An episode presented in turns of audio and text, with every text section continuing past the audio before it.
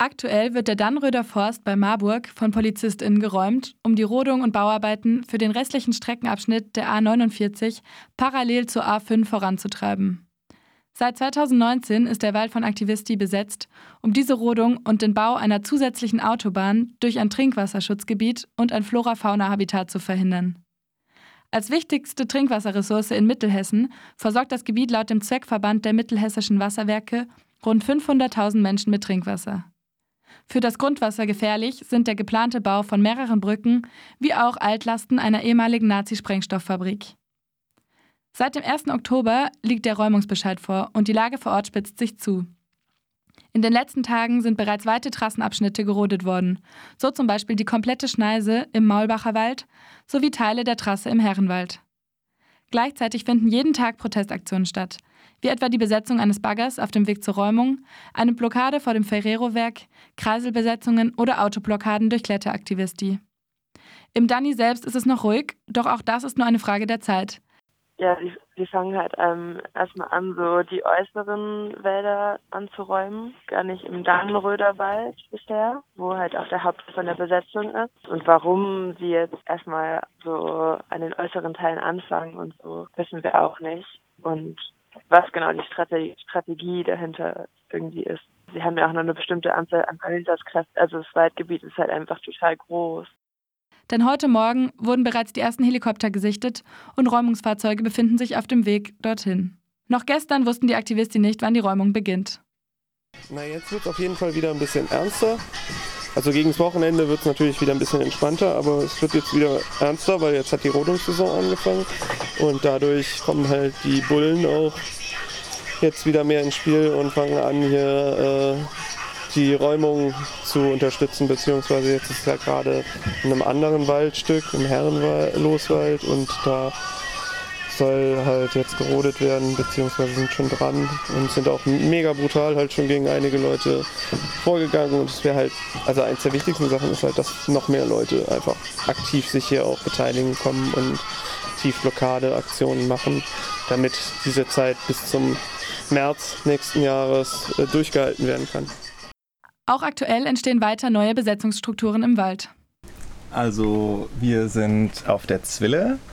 Die ist so ungefähr 23 Meter auf einer Eiche gebaut, die geformt ist wie eine Zwille und wir haben hier drei sehr schöne Fenster. Das Dach ist noch nicht ganz fertig und die Tür, aber ähm, es schwankt schon ganz schön und man fühlt sich ganz heimlich hier. Und wir kommen hier mit einem Kletterseil hoch und haben einen kleinen Balkon gebaut. Wenn man dann von dem Kletterseil aussteigt und dann nach links reingeht, ja, dann sitzt man bei uns in unserem kleinen überdachten Häuschen. Wir haben verschiedene Eindrücke davon gewonnen, was die politische Motivation der Menschen ist, sich in den Protest einzubringen.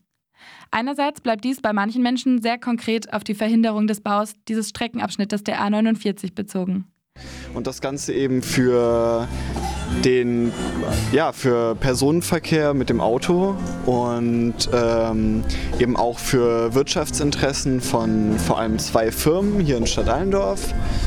Und ja, dass eben für dieses Vorhaben ein gesunder Wald gerodet wird, plus eben die Sache mit dem, äh, mit dem Wasserschutzgebiet.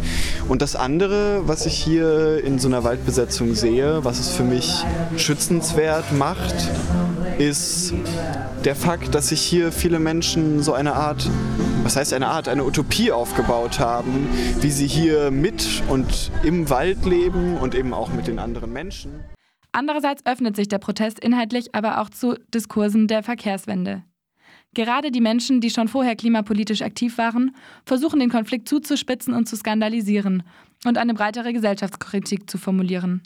So werden Fragen zu nachhaltigen Wirtschaften, zu Demokratie und Partizipation und zu gesellschaftlichen Machtverhältnissen aufgeworfen.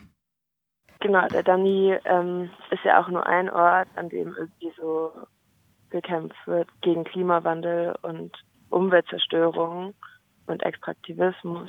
Vielen Orten wird ja auch wird versucht halt irgendwie ein anderes Zusammenleben auszuprobieren, basisdemokratische Strukturen aufzubauen.